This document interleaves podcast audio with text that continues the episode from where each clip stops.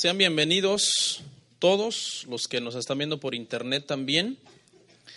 La serie que estamos hablando se titula Ejercitando la Fe, hermanos, Ejercitando la Fe. Es una serie de temas prácticos, amén, temas prácticos de la vida cotidiana, de la vida cristiana que estamos estudiando. Aleluya. Proverbios 6, verso 4, si es tan amable. Vamos a estar en pie un par de minutos para leer.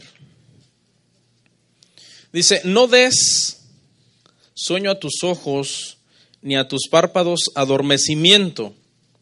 Escápate como gacela de la mano del cazador, y como ave de la mano del que arma lazos. Ve a la hormiga, oh perezoso.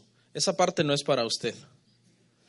Mira sus caminos y sé sabio, la cual, no teniendo capitán, ni gobernador, ni señor, prepara en el verano su comida y recoge en el tiempo de la siega su mantenimiento.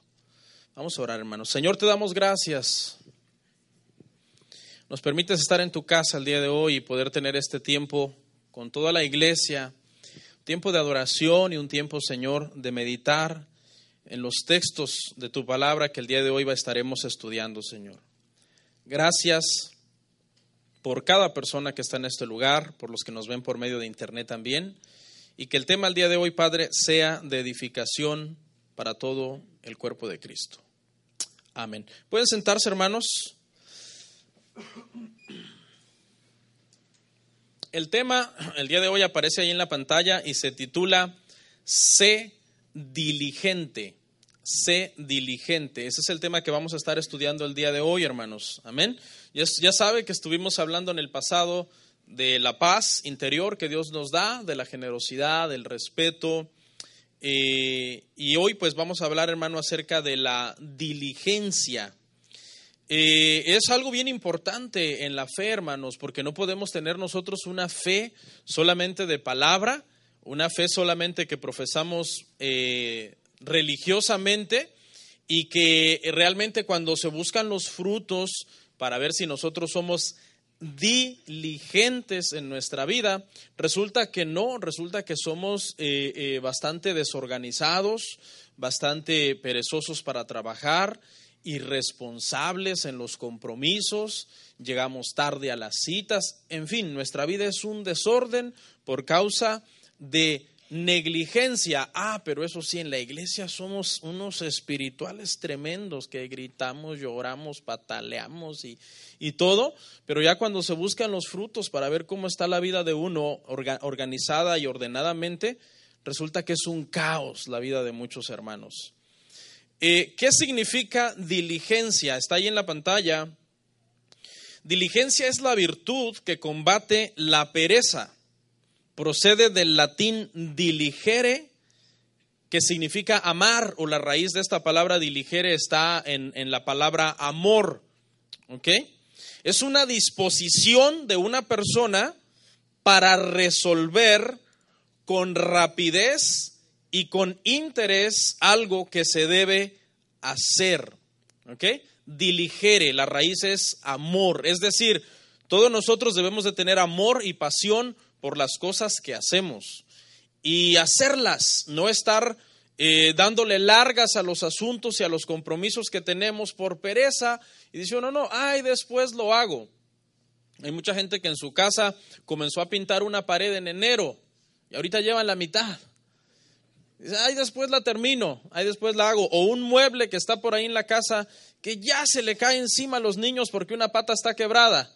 Y todos los días pasa diciendo, mañana lo quito, mañana a ver si no se quiebra un dedo el niño. Porque el padre o la madre son negligentes, no le ponen rapidez e interés a los asuntos que tienen que resolver. Entonces, una persona diligente es una persona, hermanos, que es pronto y es presto en su actuar, en su accionar. Luego, luego se ve, hermano, cuando, cuando usted, usted sabe, ¿no? Cuando están dos personas Tú eres un, patrón, por ejemplo, tienes un negocio y contratas a dos, y uno es movido y el otro es medio pasmado, como se dice. Y luego, luego te das cuenta quién es el movido, ¿sí o no? ¿Y qué, hay que hacer? Y llega y recoge y limpia. ¿Y qué más? ¿Y ahora qué? Y el otro nada más anda ahí como siguiéndote y supervisándote a ver si le das una instrucción o no. No tiene iniciativa, no tiene deseo de trabajar. Amén.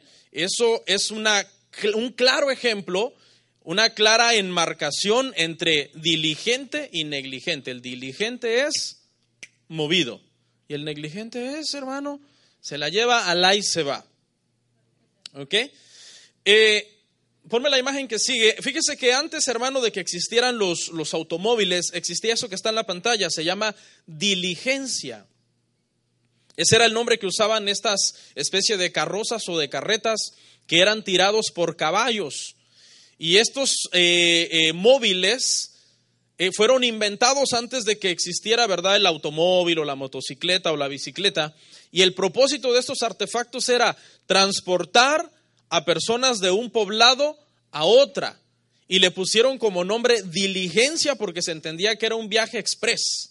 Se entendía que era un viaje que era más corto que si tú lo hacías a pie. Si te ibas en la diligencia era a trote de los caballos o a la carrera de los caballos. Y este artefacto cumplía esa función de poder trasladar personas del punto A y del punto B y viceversa.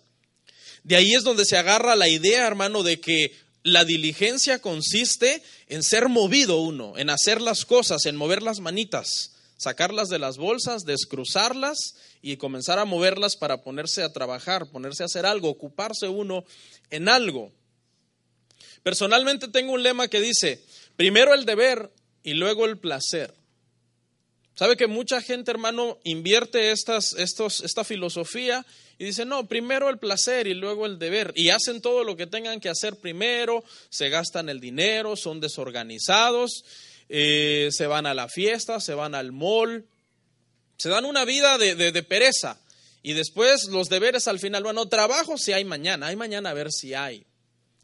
Entonces, fíjese hermano que cuando nosotros invertimos estas cosas, personalmente, y no lo digo para jactarme, yo no disfruto un placer si no he cumplido con el deber. No lo disfruto. Si yo estoy en el mall y yo sé que hay algo que no he hecho, que lo tengo que hacer, yo ando ahí, nada más el cuerpo anda ahí, pero la mente ni anda ahí porque ando pensando en lo que tengo que hacer. Ir al parque con los niños, o yo ni siquiera disfruto una, una película o un partido de fútbol, yo no lo disfruto si yo no he terminado mis deberes. Porque hay esa insatisfacción dentro de mí de decir, ¿y qué hago aquí yo sentado viendo este partido si me falta todavía como un montón de trabajo, un montón de estudio, un montón de investigación que hacer? No sé si usted es de la misma forma, que se siente así hasta mal de, saber que, que, no está cumpliendo con su deber, pero así debería de ser, debería de ser una postura de nosotros, los cristianos eh, especialmente, debemos de ser hermanos eh, diligentes, diligentes. Vamos a ver el pasaje, hermanos, que estudiamos ahí en Proverbios 6, y vamos a ver algunas frases. Este proverbio es muy conocido, es muy popular porque amonesta al perezoso y lo hace usando una analogía de una de las hormigas, algo que siempre capta nuestra atención, ¿no? Cuando se trata de analogías o de comparaciones, y en este caso, pues con una hormiga. La primera frase dice, no des a tus ojos sueño, ni a tus párpados adormecimiento. ¿Cuántos saben que dormir es bueno? Dormir es bueno. De hecho, Dios diseñó la noche para que durmamos. Está comprobado que las personas que trabajan de noche y duermen de día no se recuperan igual. No es la misma calidad de sueño dormir por la noche que dormir por el día. Lo natural es que por la noche nosotros durmamos y por el día trabajemos. Sabemos que el mundo ahora ya es un mundo que es 24/7, que nunca para, y hay doctores y hay gente que siempre está trabajando las 24 horas del día, pero en sí el diseño, humanamente hablando, para nuestro cuerpo es que durmamos, hermano, de, de noche.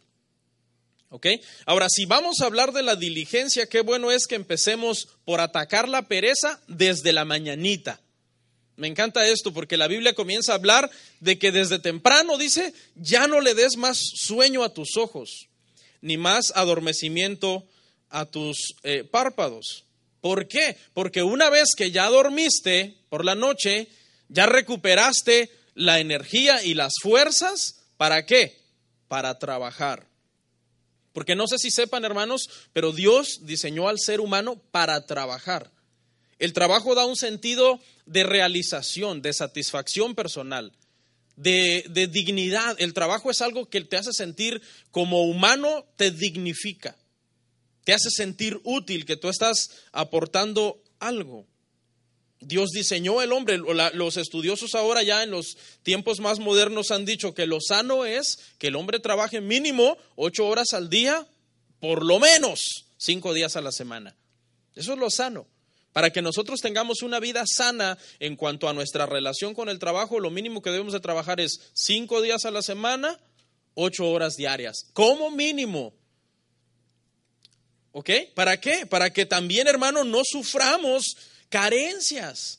Porque el trabajo es el medio más honesto por medio del cual nosotros obtenemos nuestro sostenimiento. Es sano que nosotros trabajemos, hermano. La pereza es malísima en la Biblia. La pereza es algo que hace infeliz al perezoso. El perezoso es feliz por la mañana porque él sabe que no tiene nada que hacer y se puede seguir durmiendo hasta que quiera. son unos momentos de placer, pero después vendrán los momentos de infelicidad, de remordimiento, hasta de enojo consigo mismo y de frustración. ¿Por qué? Porque no hay para suplir el gasto. Si ve, el perezoso se da vida de rey por momentos, cuando se trata de darle rienda suelta a su sueño, cuando dice, no importa, yo voy a seguir durmiendo, pero se da vida de mendigo, mendigo, creo que es la mejor expresión, cuando se trata de, ok, tengo que pagar esto, tengo que pagar aquello, tengo que dar esto a la escuela, o esto a mi papá, a mi mamá. Vida de rey echando pereza, y vida de mendigo cuando se trata de suplir sus necesidades. Dice, no des a tus ojos sueño. O sea, una vez que uno ya durmió lo necesario, hay que, ¿qué hermanos? Levantarse, lavarse la cara, postrarse a orar, ponerse una buena jacket porque viene el frío e irse a trabajar. Ya llegó un momento en que ya no debes de seguir durmiendo. Muchas veces por mal administrados no, es que yo quiero seguir durmiendo porque me desvelé. Mala administración de tu tiempo. Y algunas veces sientes que los párpados te pesan toneladas, ¿no? Y no los puedes abrir, pero es por lo mismo, por la mala administración y la mala organización. No des tampoco, dice, a tus párpados adormecimiento. ¿Por qué? Porque Dios tiene un interés en que nosotros no durmamos de más. ¿Sabe, hermano, que todos los placeres llevados al extremo se vuelven pecados de la carne?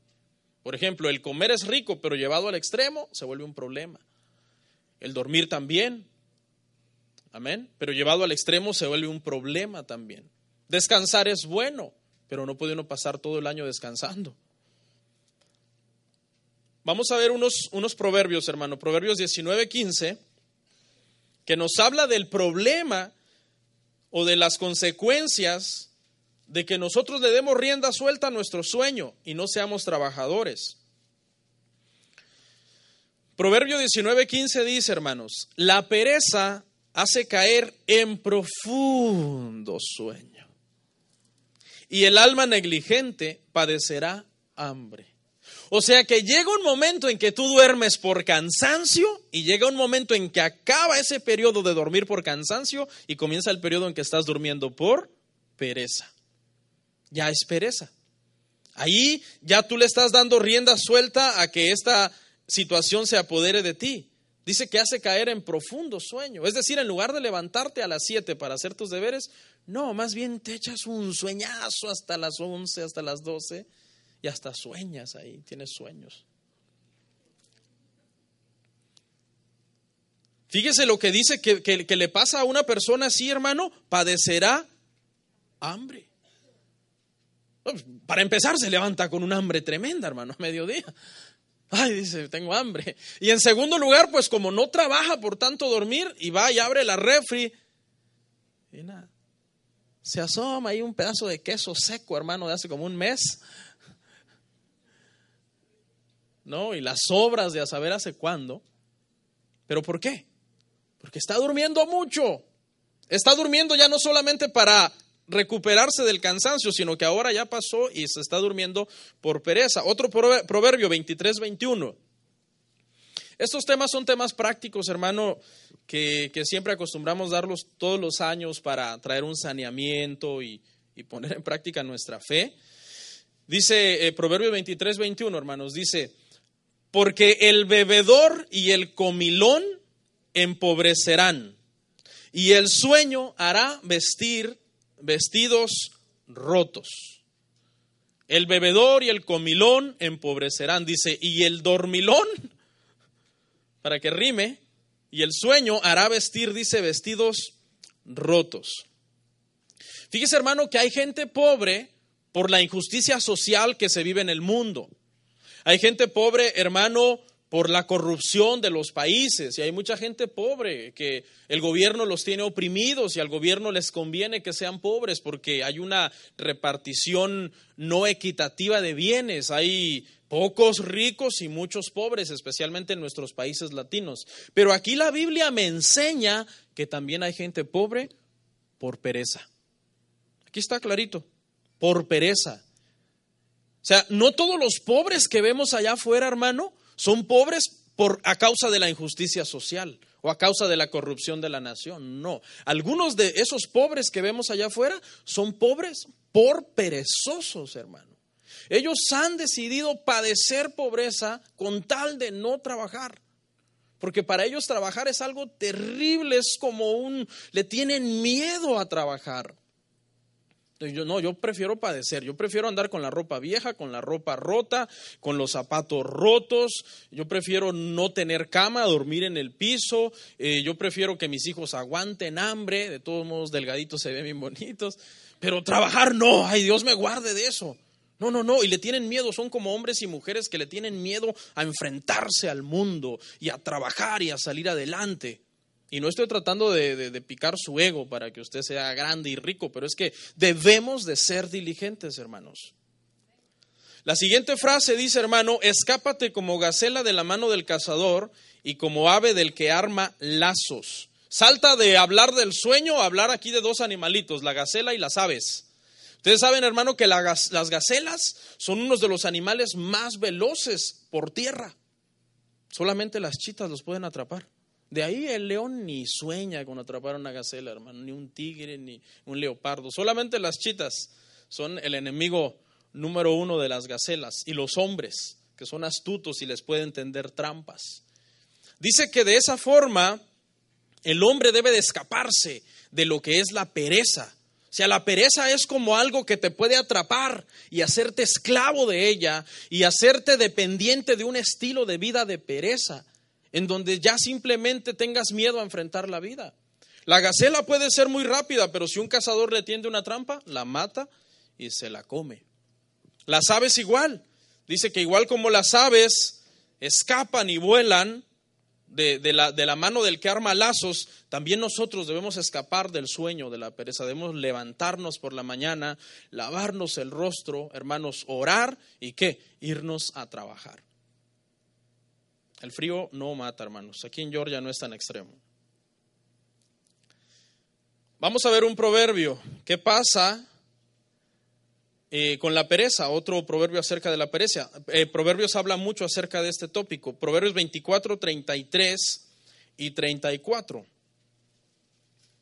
Dice, un poco de sueño, cabeceando otro poco. Aquí he visto a varios que como cumplen esta palabra, hermano, al pie de la letra.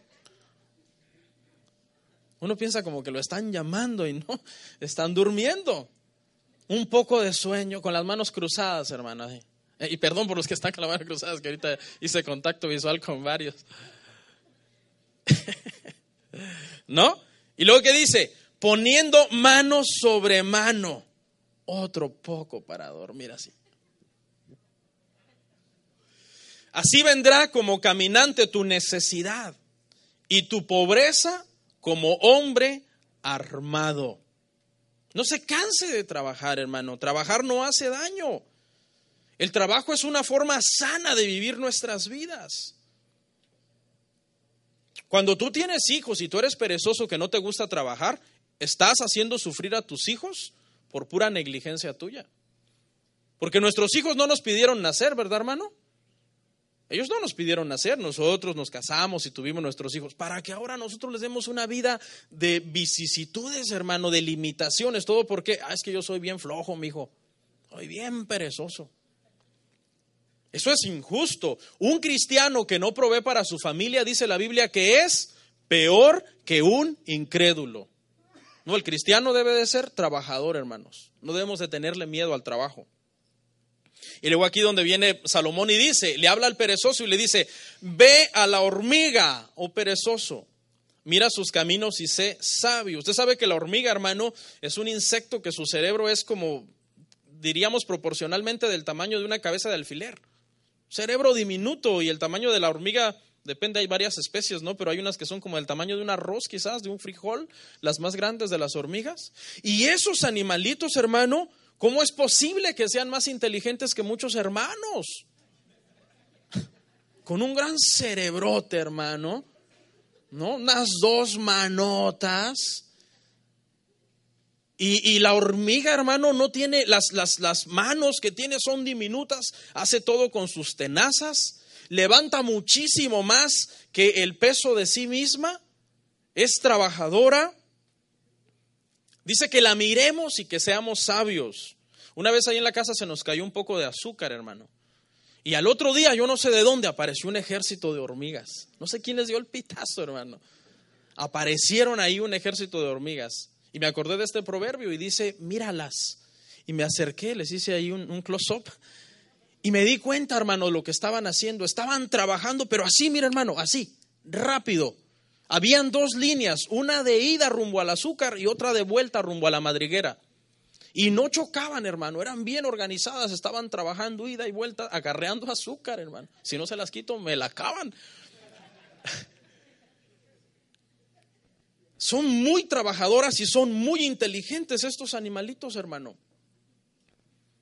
¿Sabe que hay unas colonias de hormigas que cuando caen en el agua se agarran entre todas unas con otras y arman una especie como de nube de hormigas y no se hunden? O cuando quieren desprender una hojita que está un poco alta, hermano, primero se suben unas, se empiezan a colgar de la hojita para que el peso vaya haciendo que la hoja ceda, luego se acercan otras tres en la tierra y se agarran de las que están colgando y hacen fuerza y hasta que desprenden la hoja. Son bien inteligentes, bien organizadas y bien eh, trabajadoras. Y le dice Salomón al perezoso, mira la hormiga, porque la hormiga trabaja. Dice, la parte que sigue dice, no tienen capitán, ni gobernador, ni señor, y preparan su comida para el verano. ¿Cómo saben discernir los tiempos estos eh, animales? Es para el invierno, ¿verdad? Preparan su comida. Saben discernir los tiempos. Saben, cuando hay abundancia es tiempo de recoger, llevar a la madriguera para los tiempos del frío. Se entierran, hermano, ahí entre la tierra y pasan invernando. Pero los cristianos muchas veces nos fallan eso, hermano. No, decimos hay que gastarlo todo. Al cabo y al fin, pues ahí, ahí mañana a ver qué dice el Señor. Y cuando viene el invierno, ¿qué pasa? Baja el trabajo y comienzas a pasar calamidades económicas por no discernir los tiempos. Usted debe de aprender a ahorrar, debe de aprender a trabajar, a ganarse el dinero y a guardarlo para los tiempos difíciles. Mire, vamos a ver un, versículo, Mateo 25, 26. Quiero hacer un balance, hermano, entre lo que es la diligencia en lo natural y la diligencia en lo espiritual, porque aquí es algo que a nosotros nos importa y debemos de ser diligentes en este sentido. Mateo 25, 26, por favor.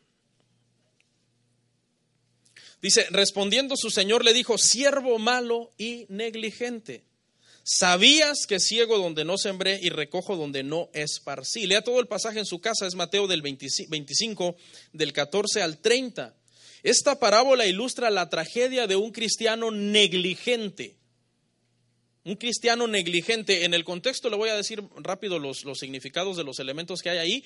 Hay un viajero que se va lejos y le deja a, tres personas les deja encargados unos talentos. A uno le deja cinco, a otro le deja dos y a otro le deja uno. En la parábola, el viajero es Cristo. Cada uno de esas personas representa a cristianos con diferente compromiso dentro de la iglesia. Hay unos cristianos que tienen más capacidad, más compromiso, son más espirituales, están más maduros y Dios confía en muchas cosas y nos da dones y nos da talentos para que le sirvamos. Luego hay unos que andan por ahí medianamente que Dios, Dios tiene un propósito en sus vidas grande, pero como que no se acaban de poner firmes, dan dos pasos para atrás, para adelante y tres para atrás. Y Dios dice, bueno, estás en un proceso y dice que a ese le dio dos talentos. Pero hay unos cristianos que no son cristianos, que parecen, pero no son. Y a ese el Señor le entregó uno solamente para probarlo. Cuando regresó, el viajero dice que, el que al que se le habían dado cinco los había duplicado, tenía cinco más. Al que se le habían dado dos los había duplicado, tenía dos más. Pero al que se le había dado uno dice que le dio pereza y se puso a pensar y a echarle la culpa a su Señor y a decir, no, es que yo sé que mi Señor es malo, Él ciega donde no sembró y recoge donde no esparció, así que yo mejor voy por la segura y lo que me dio lo voy a enterrar y cuando venga se lo voy a devolver. Cuando su Señor volvió le dijo, siervo malo y negligente. ¿Por qué? Porque no cumplió con sus deberes como cristiano. Hay muchas personas aquí, hermano, que son muy diligentes para las cosas del mundo. Para las cosas del mundo son súper diligentes, hermano. Trabajadores se levantan temprano, ponen negocios, hacen empresas. Son tan labiosos, hermano, que son capaces de vender refrigeradores en Alaska, hermano, y pilas para los negocios, venden esto, venden lo otro y casi rentan a los hijos para que alguien se los lleve a trabajar. Son pilas, hermano, pero véale la, la, la, diligencia espiritual, hermano. Vienen cuando quieren, no oran. Su mujer es la que lleva la batuta espiritual en la casa. Vete a la casa vieja, le dice, yo aquí me quedo viendo por internet porque hace frío. Sin vergüenza.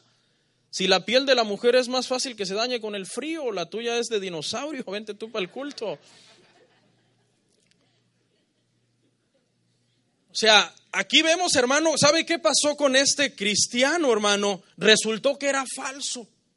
No era cristiano de verdad. Cuando usted lee el pasaje completo al final, dice que el Señor dijo, sáquenme este de aquí, échenmelo afuera, a las tinieblas de afuera, ahí será el lloro y el crujir de dientes. Fue destruido. Esa es la razón por la que aquí dentro de la iglesia vemos gente, hermano, que, que no avanza, no da fruto. Es así, ya cada domingo dice, ay, viene este otra vez, ya me tiene cansada, ya no se para servir. Estoy hablando paradójicamente, ¿no? Porque ahí están, hermano, ahí están. Hermano, necesitamos que sirva. No, no, es más adelante. Hermano, ¿qué va a hacer para el Señor? No, no, no sé, fíjese. O sea, no hay hermano, eh, eh, eh, frutos como cristianos, no están poniendo su vida al servicio del Señor. ¿Sabe qué va a pasar? Lo que pasa es que muchos de esos no son, no son.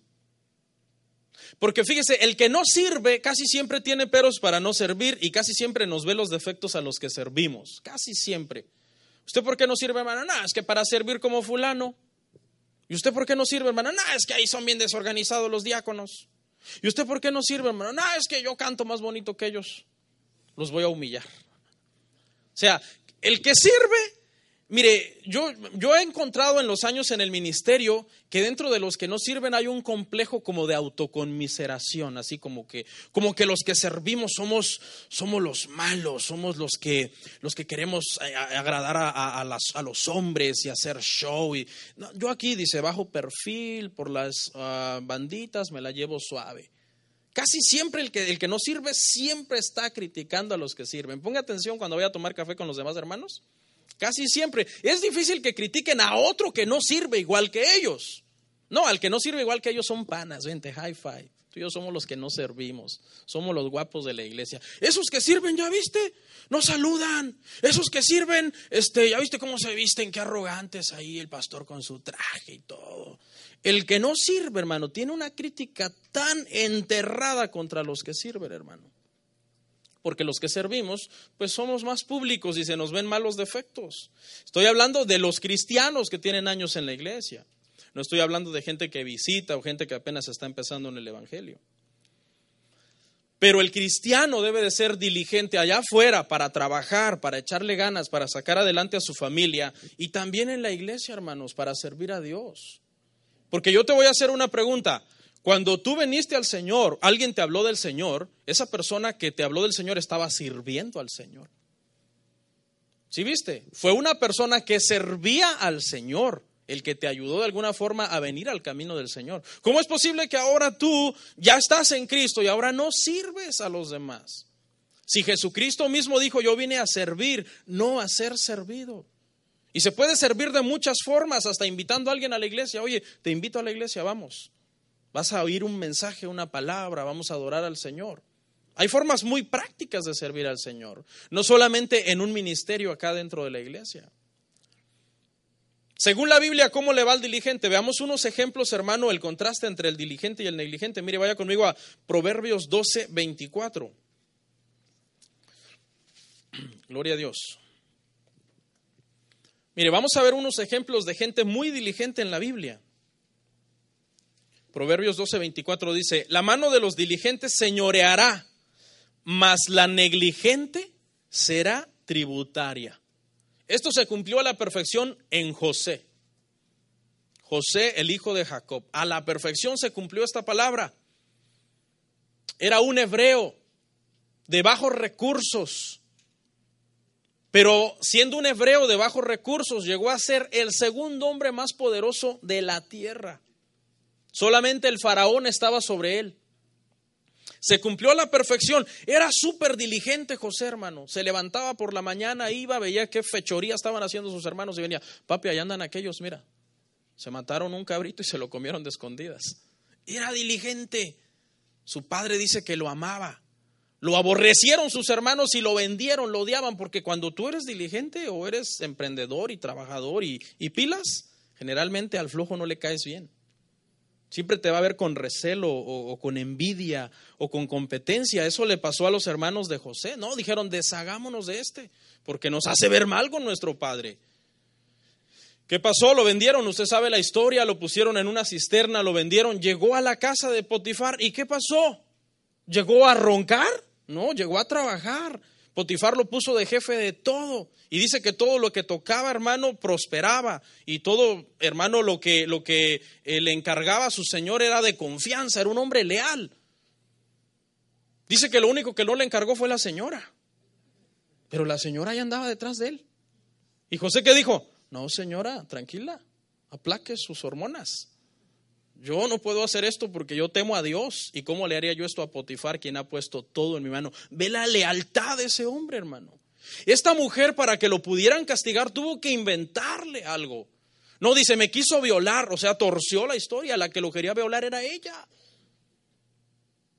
Y lo pusieron preso. ¿Y qué pasó en la cárcel? Ah, pues resulta que llegó José, el listo, el trabajador, el pilas, el movido, y lo vieron y dijeron, a ver, ven, sé jefe de todos estos prisioneros aquí y organizó la cárcel y comenzó a organizar todo, quién entra, quién sale, qué comida, qué allá, qué el otro.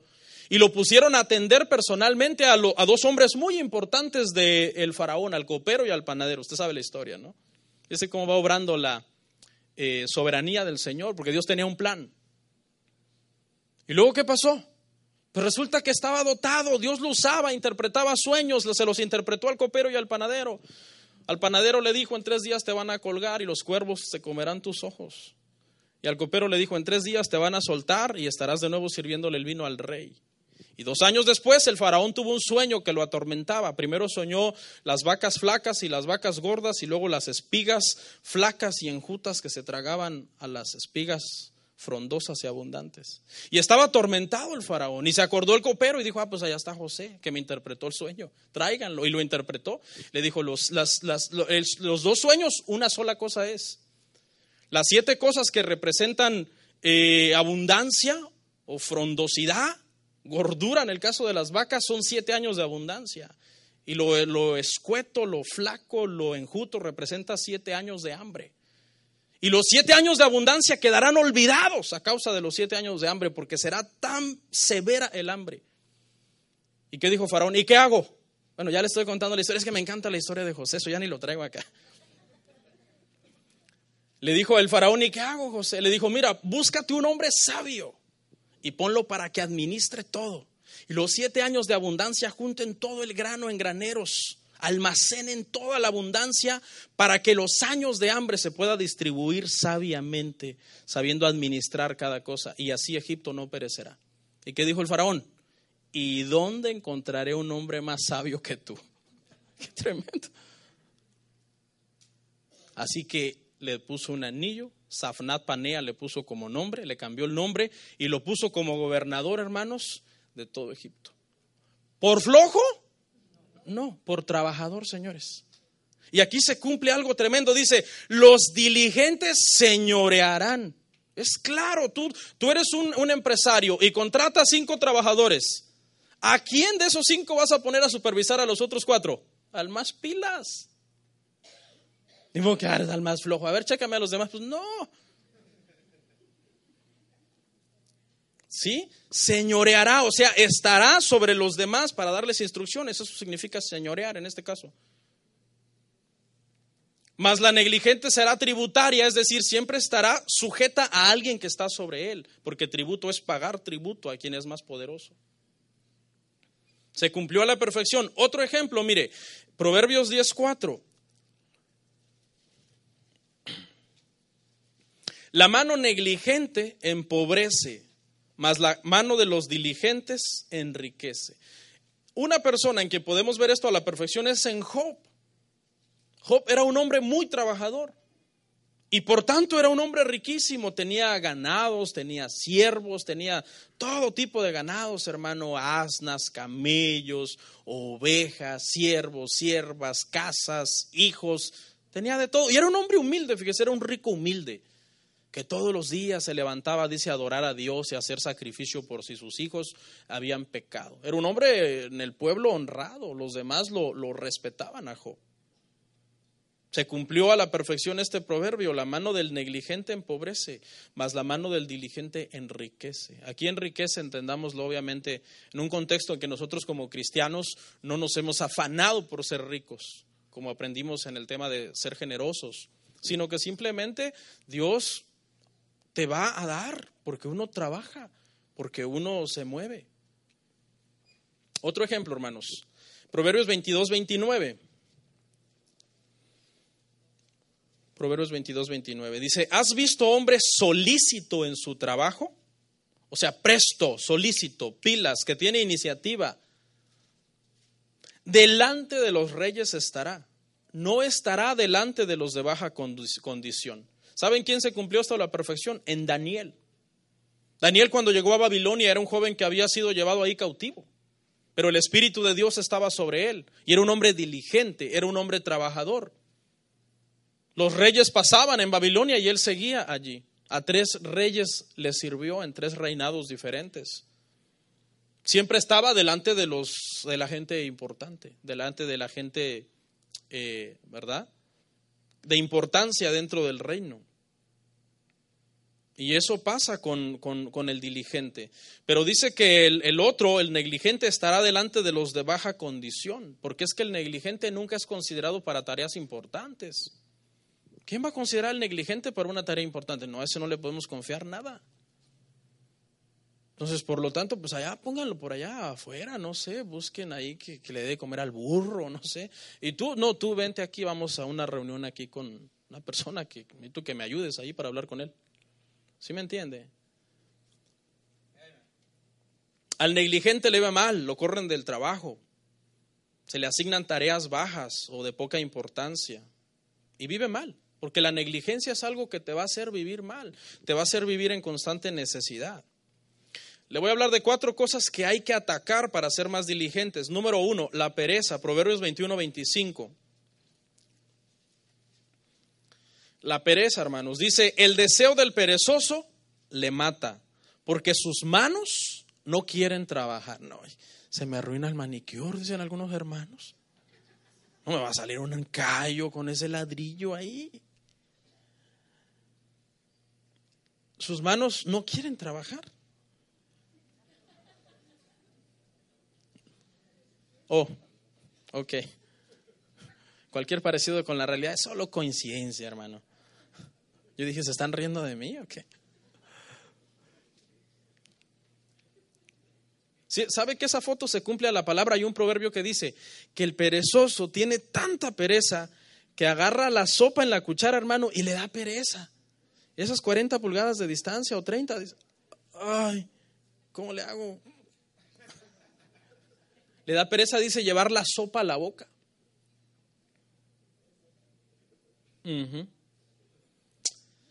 Las manos, hermanos, hay que moverlas, las manitas, hay que moverlas.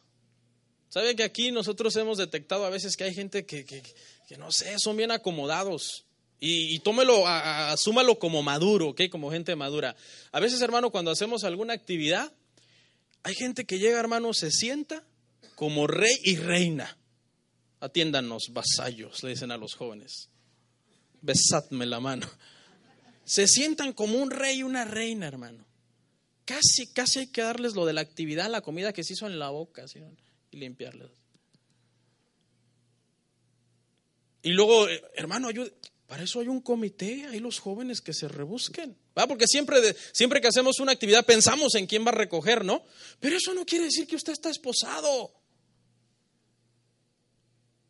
Hay gente que llega, se sienta tres horas en la actividad de la silla, hermano, no se para. Le tengo que decir, hermano, por favor, ya se va a retirar, que queremos limpiar la mesa. Espere, esperad.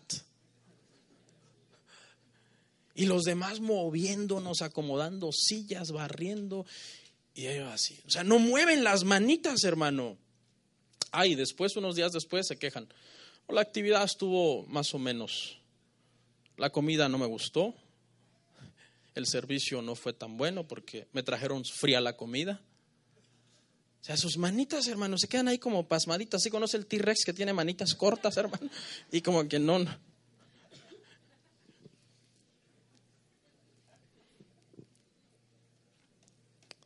¿Sabe que yo crecí en un ambiente en donde si estaban haciendo algo y tú llegabas a ver, mi papá te miraba y te decía, ¿vas a ayudar o quítate? O sea, habían oído el dicho, mucho ayuda al que no estorba. Yo crecí con esa enseñanza mucho ayuda al que no estorba. Si, si vas a llegar a ver que, por ejemplo, mi, papá trabaja en la construcción y de repente estaba por ahí recogiendo algún tabique o paleando algún poco de arena para algún lado, y si llegabas ahí a pararte, lo ponías de mal humor con tu presencia. ¿Qué haces aquí? ¿Vas a ayudar? O vete. O sea, la gente de antes como que tenía esa enseñanza de mover las manitas, hermano, de hacer, de, involucrarse, ok, llegar a la casa. ¿Y qué está haciendo, hermano? Lavando los... Ok, permítame, pues, voy a ayudarle acá. Algunos, ah, no, pues no voy a ir a visitar, a llegar ahí, solo hacer qué hacer. No, no se trata, hermano. Muchas veces hay gente que va a la casa y se pone ahí que quiere hacer cosas. No, hermano, no haga nada, tranquilo, ahí limpiamos después, ¿no? Pero por lo menos tiene la iniciativa, aunque uno le diga no lo haga. Ya, ya muchos están acordando de una prédica que quedé hace tiempo, ¿no? Y me dejaron de visitar, hermano, me aplicaron la ley del hielo. Sí, hace como dos años hablé de eso, de que hay gente que llega a tu casa y, y me aplicaron la ley del hielo como seis meses, hasta los ancianos, hermano. No, no hay que ir a la casa del pastor porque ahí hay que llevar. Hasta me empezaron a hacer broma. Hay que, hasta le decían los hermanos a su esposa, ¿ya llevas la vacuum, la escoba? Hay que ir a hacer aseo a la casa del pastor. No se trata de eso, hermano, se trata de uno ser acomedido. Engancharse, ¿qué están haciendo? Usted llega allá a pararse y están los servidores batallando, que están a punto de sacar algo, recogiendo basura, y usted llega nada más a dar ideas. Hermano, hágale así, hágale así. No, meta las manos, sáquelas de las bolsitas y descrúcelas y muévalas. Mire, así hermanos, hay que vencer la pereza, hay que mover las manitas. Número dos, hay que vencer la desorganización. Efesios 5:15.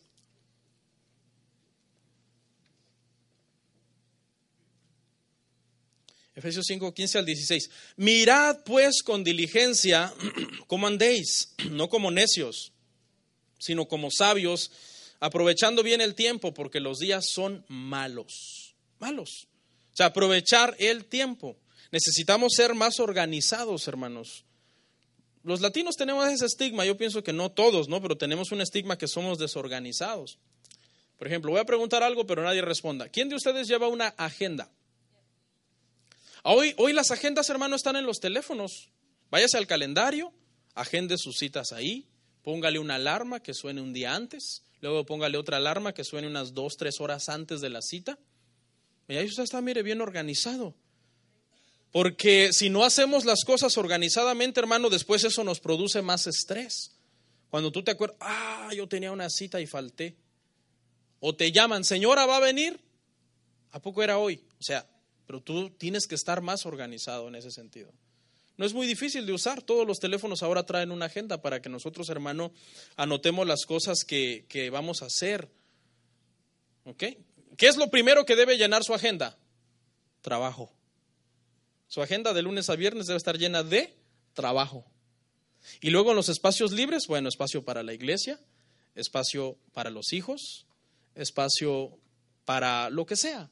Porque la Biblia dice que hay tiempo para todo, hay tiempo para todo. Pero primero asegúrese que está llena de trabajo, porque si no está llena de trabajo, preocúpese, el fin de mes va a sufrir. Y si no está llena, ay, la tengo vacía, bueno, moverse, buscar trabajo. Si usted es buen trabajador, hasta se van a pelear por usted los, los, los patrones.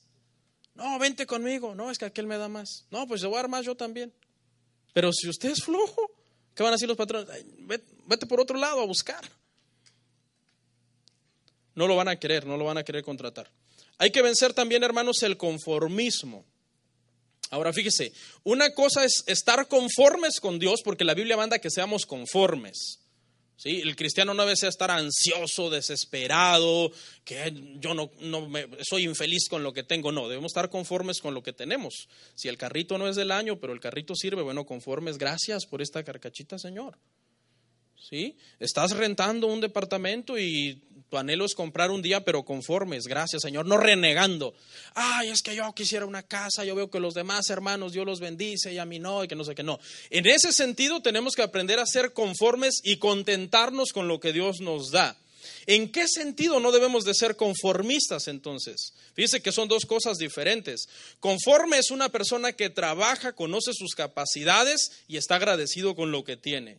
Y conformista es una persona que podría tener más, pero a causa de su pereza, prefiere quedarse con lo que tiene. Esta es una persona que, que dice, eh, bueno, ya tengo la renta, pero faltan dos semanas para que acabe el mes. Ah, pues ya no voy a trabajar, ya tengo la renta. eso es conformismo. ¿Me entiende? O sea, se conforma ¿por qué? Por la pereza de no querer eh, eh, trabajar más. Cuatro, hermanos. Hay que vencer el desánimo. Santiago 1.8, por favor. Ya voy cerrando. Cuatro cosas que hay que vencer. Dijimos la pereza, la desorganización, el conformismo y el desánimo. El hombre de doble ánimo es inconstante en todos sus caminos. No se deprima, hermano. Hay gente que, es tan bipolar. Yo conozco muchos cristianos bipolares, hermano. Qué, qué tristeza dan. Una temporada están arriba en su ánimo, vienen a la iglesia, ay, qué bonito sentí. Otra temporada están en el piso. No, que ya no, que no sé qué, que no sé cuánto. Desánimo, son, son como las olas del mar, que no se sabe ni, ni, ni para dónde van. Hay muchos cristianos así, hermano. Mire, haga ejercicio. Siempre en enero nos proponemos hacer ejercicio, ¿sí o no? Haga ejercicio. No se deje vencer por el desánimo, que uno se para frente al espejo y dice, no, híjole, está en chino esto. No, no, no, vamos. Sí se puede, hay que cuidarnos. Hay que hacer ejercicio, hay que hacer actividad física, algo que nos haga mantener. ¿Sabe, hermano, que cuando uno deja de hacer actividad física, uno se empieza a morir?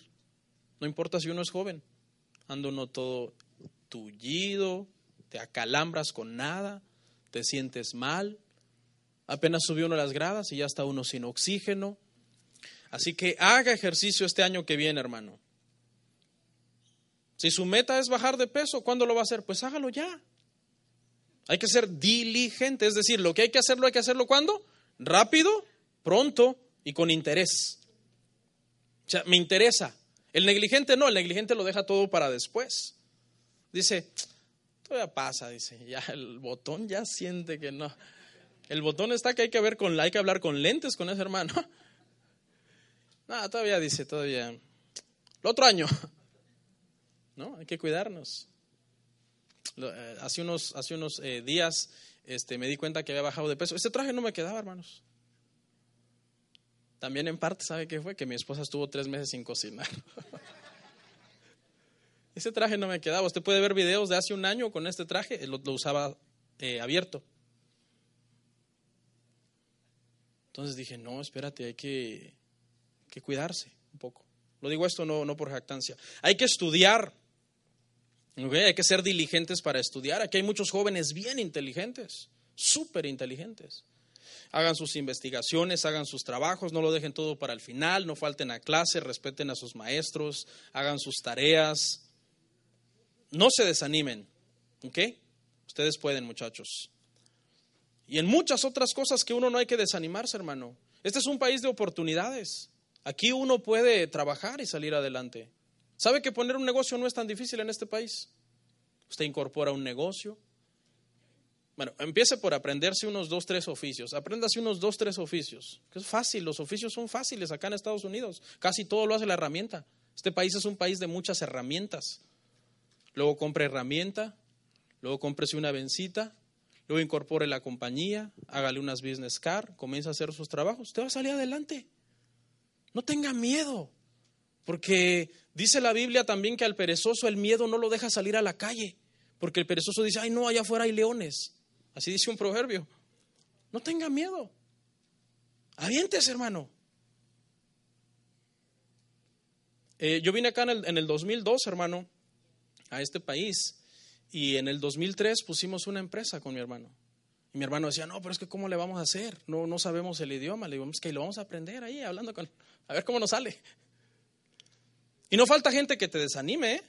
No, hay, falta gente que te... No, a usted le falta, usted no, usted puede, salga adelante, trabaje. No hay que ser eh, nosotros, hermanos, desorganizados y, flojos.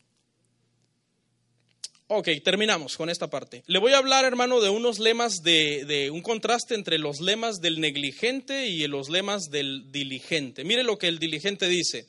El diligente dice, no dejes para mañana lo que puedes hacer hoy. Le urge hacerlo, el diligente le urge. El negligente dice, más vale tarde que nunca. Después lo hago. Sí, o sea, como que los diligentes inventaron dichos para motivarse a seguir siendo más diligentes y los negligentes dijeron, no, espérate, hay que inventar unos para contrarrestar a los diligentes porque nos están dejando en vergüenza. Mire lo que dice el diligente. El diligente dice, rápido porque el tiempo es oro. El negligente dice, hay más tiempo que vida. Hay más tiempo que vida, dice. Y así pasa, cinco años, diez años, quince años, en las mismas. Eh, dice el diligente, el que madruga Dios lo ayuda. Y el negligente sale y dice, no, no por mucho madrugar amanece más temprano. ¿Han oído todos esos dichos? Luego el diligente dice, el trabajo es una bendición, me hace sentir bien trabajar. El negligente dice, el trabajo es una maldición por culpa de Adán. Porque no hubiera comido ese fruto, hombre, pasaríamos todos en la casa descansando. El diligente dice, ya trabajando se quita el frío. Y es cierto, hermano. Y el negligente dice, con este frío no se puede ni trabajar.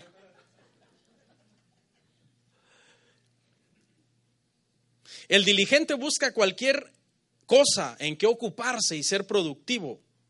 El negligente busca cualquier excusa el frío, está muy lejos, el jefe me miró mal. Eh, cualquier pretexto para no trabajar. El diligente tiene establecidas prioridades y ciertas metas que lograr. Tiene, va como con una dirección, no se levanta cada día la y se va, sino tiene una meta. No sé, estoy ahorrando para el college de mis hijos, estoy ahorrando para una casa, estoy ahorrando para darle mejor vida a mis hijos. Tiene una meta. El negligente no, el negligente hace de todo un poco sin intentar llegar a ningún lado. Él dice, ahí se va. ¿Ok? El diligente medita sobre las cosas que está haciendo mal y las cambia. El negligente no tiene planes ni objetivos claros, así que no importa cómo salgan las cosas, porque de todos modos no se dirige hacia, hacia ninguna parte. El diligente siempre hace tiempo para todo. El que es diligente hace tiempo para todo. Y el que es negligente no le alcanza el tiempo para nada. Pasó durmiendo todo el día y no le alcanza. El diligente se cansa de descansar. No, estoy cansado de descansar. El diligente se cansa de descansar. Se aburre en la casa. El diligente se aburre en la casa. Para el diligente es una tortura estar en casa. Levante la mano aquí. ¿Cuántos de ustedes, hermanos, es una tortura estar en casa cuando no hay trabajo? Ay, qué humildad. Es una tortura. No por la señora, hermanos. Es que por eso no la levantaron, porque tienen miedo. Ay, no, qué aburro, qué tortura estar en casa, pero porque no tiene trabajo. El negligente se cansa solo con la idea de ir a buscar trabajo. Ya me cansé. Voy a ir a buscar, pero ojalá y no encuentre. Hermanos, tenemos que ser diligentes en ambas áreas, tanto en trabajar, para proveer para los nuestros, en ser diligentes, en ser movidos, pero también en lo espiritual, hermano. ¿Sabes por qué? Porque la diligencia en el mundo te puede dar una buena vida en lo material. ¿Está oyendo? Y la diligencia en las cosas de Dios te va a dar una buena vida en lo espiritual. Ahora fíjate bien cuál es el balance. Una sin la otra, eh, hay, un, hay un desequilibrio en tu vida. Hay gente que se le da de muy espiritual, pero no trabaja y pasa necesidades. Y hay otro que se la da de muy trabajador, pero no busca a Dios y todo el dinero que tiene en su banco no le satisface el vacío en su corazón. ¿Entendió el balance? Hay que ser diligentes allá afuera, pero también hay que ser diligentes con Dios. Porque cuando esas dos cosas se juntan, esa es la bendición de Jehová, hermano, que dice que es la bendición que enriquece y no trae tristeza con ella. La bendición solamente de, lo material trae tristeza. Trae tristeza porque no está llenando eh, eh, eh, el, el, espíritu, no está llenando ese lugar donde solamente Dios puede poner la paz en el corazón de nosotros como creyentes. Entonces, ¿de qué te sirve tenerlo todo pero no tener a Dios? O también de qué te sirve fingir una falsa espiritualidad sin diligencia, si vives una vida en desorden, caótica, sin provisión, toda la vida teniendo que depender de que alguien tenga misericordia de ti a la mera hora. Las dos cosas son importantes. Vamos a orar, hermanos. Gracias.